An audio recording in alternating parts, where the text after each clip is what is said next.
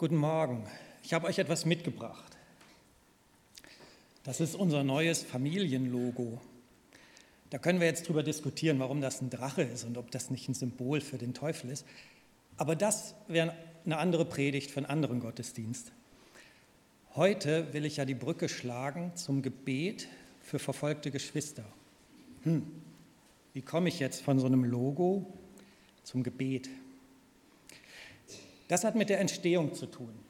Wir hatten schon länger darüber nachgedacht, Familienlogo, ja, hm, wäre schon cool, und, aber wir sind nicht so richtig weitergekommen damit.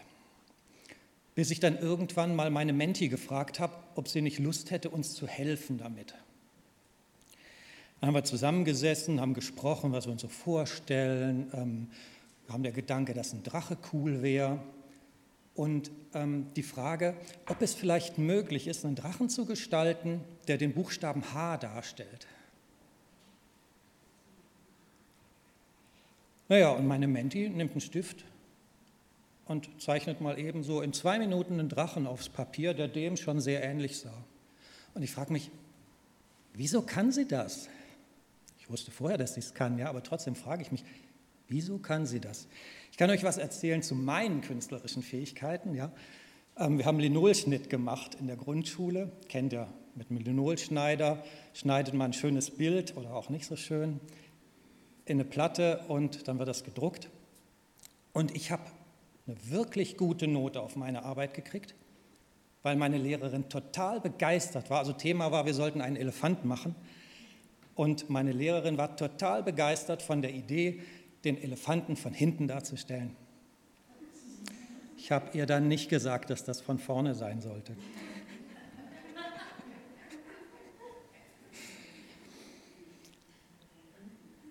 Gleiches Thema, andere Geschichte. Vor ein paar Jahren haben wir dabei geholfen, ein paar Schränke umzuziehen, von einer Wohnung in eine andere. Und da kam auf einmal die Frage an uns, wieso könnt ihr das? Und ich habe gedacht, naja, also das ist jetzt keine große Sache, die Schrauben rausdrehen, alles auseinanderbauen, transportieren, wieder zusammenstecken, Schrauben rein, ist ja schon fertig. Das ist doch wirklich keine Kunst. Oder doch? Tatsächlich habe ich immer wieder wahrgenommen, dass Menschen von meinen technischen Fähigkeiten beeindruckt waren, obwohl ich die selbst nie als irgendwas Besonderes wahrgenommen habe. Und warum ist das so? Es ist ganz logisch, das, was uns in die Wiege gelegt ist, es ist ja immer da, also es ist normal, es ist nichts Besonderes und man denkt erstmal, müsste eigentlich jeder können. Und erst im Austausch mit anderen stellen wir fest, hm, offensichtlich habe ich Begabungen, die andere nicht haben und umgekehrt. Und erst durch den Austausch und dass wir das erkennen, lernen wir auch erst unsere eigenen Begabungen zu schätzen und festzustellen, das ist was Besonderes, das ist nicht selbstverständlich. Warum erzähle ich euch das jetzt in einem Gebetsgottesdienst? Weil es nach meiner festen Überzeugung mit dem Gebet genau das Gleiche ist. Da gibt es Geschwister, die sind morgens noch nicht aufgestanden, sind schon im Gebet. Die gehen zur Arbeit und nutzen die Zeit, sind im Gebet. Und andere denken sich, wieso können die das? Für die einen ist Gebet so einfach und selbstverständlich, die messen ihm gar keine große Bedeutung bei.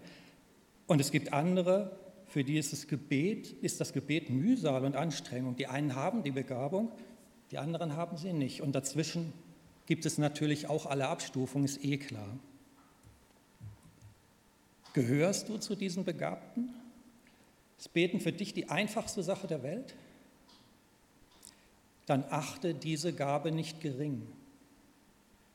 Denk nicht, naja gut, beten, das ist ja eine Kleinigkeit, das kann jeder und das kann nicht alles sein. Ich muss noch mehr tun in der Gemeinde und im Reich Gottes. Dem ist nicht so. Natürlich darfst du mehr machen, wenn du möchtest. Aber wenn deine Begabung das Gebet ist, spricht auch gar nichts dagegen zu sagen, das ist mein Thema, darauf konzentriere ich mich und das will ich richtig machen. Bedenke, wir, denen das Gebet eher schwer fällt, und da zähle ich mich dazu, sind auch darauf angewiesen, dass die für uns mitbeten, denen es leicht fällt. Deswegen, wenn du die Gabe hast, zu beten, dann ist es auch eine Verantwortung, sie zu nutzen. Und Gott möchte, dass wir die Gaben, die wir bekommen haben, nutzen für die Gemeinschaft, die Gemeinde, aber auch die weltweite Gemeinschaft. Kann es natürlich auch sein, du denkst gerade, ah, jetzt weiß ich Bescheid. Ich bin einfach nicht begabt fürs Gebet, also dann muss ich das ja auch nicht machen. Äh, den Gedanke solltest du eher wieder vergessen. Und das aus zwei Gründen. Der erste ist, wenn mir vor zehn Jahren jemand gesagt hätte, ah, pass mal auf, bald stehst du hier vorne, moderierst Gottesdienste und irgendwann predigst du mal, hätte ich gesagt, ja, ganz bestimmt. Da bin ich nur überhaupt nicht begabt für, kein Stück. Wird nie passieren. Rückblickend muss ich sagen, doch, die Begabung ist immer da gewesen, aber sie war hoffnungslos verschüttet und verkümmert und ich wusste nicht, dass ich sie habe. Es ist nicht immer offensichtlich, welche Begabungen wir haben. Manchmal muss man ein bisschen graben. Ja. Und ich habe die irgendwann entdeckt und seither bin ich dabei, sie freizulegen, Stück für Stück und ihr Raum zu geben, dass sie wachsen kann und versuche sie zu entwickeln. Und vielleicht geht es dir mit dem Gebet genauso. Das könnte sein.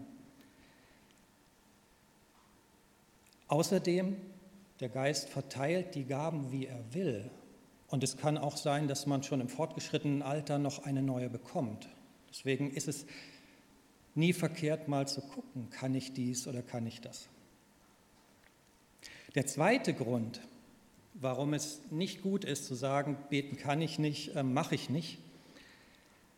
Ähm, jemand, der das tut, wäre gewissermaßen wie ein Vater, der sagt, naja, fürs Kochen habe ich keine Begabung und deswegen mache ich das nicht und deswegen gibt es bei uns immer nur Marmeladenbrot. Das ist einfach zu grundlegend. Ja? Und der Vater würde sagen, ja, ich habe zwar keine Begabung, aber ich stelle mich trotzdem in die Küche, damit für die Familie was Vernünftiges auf den Tisch kommt. Und so sehe ich es auch beim Gebet.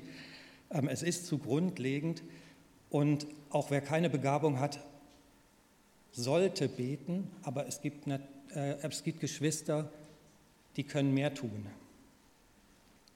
Um in dem Bild zu bleiben, ähm, ja, der Vater stellt sich drei, viermal die Woche vielleicht in die Küche und kocht was, oder auch die Mutter.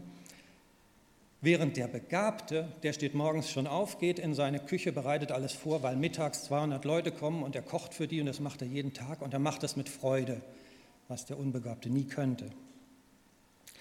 Wir brauchen beides. Einwand. Nee, beim Gebet, da geht es doch nicht um die Qualität. Gott schenkt doch dem geschliffenen Gebet des Begabten nicht mehr Beachtung als dem unbeholfenen Gestammel des Unbegabten.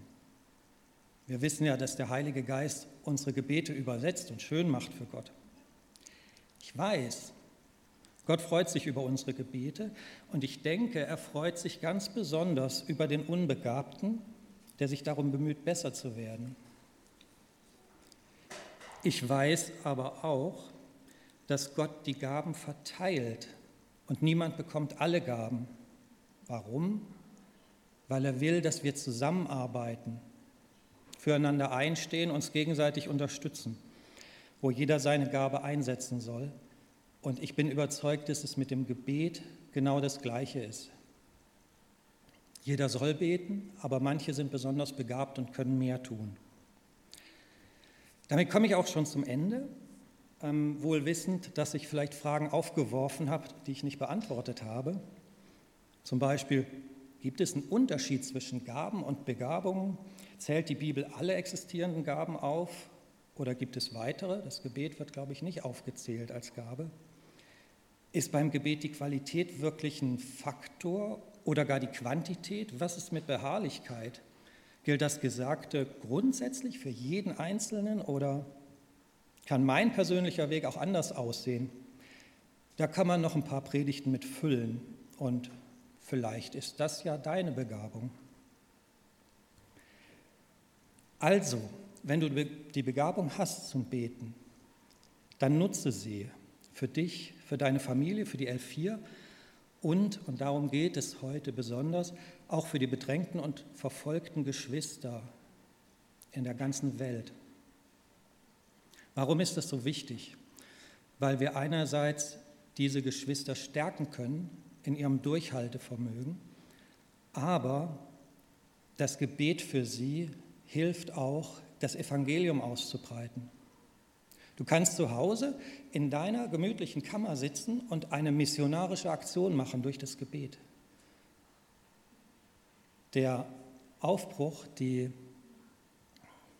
Erweckung in Ägypten begann nicht dadurch, dass gepredigt wurde, dass große missionarische Veranstaltungen gemacht wurden.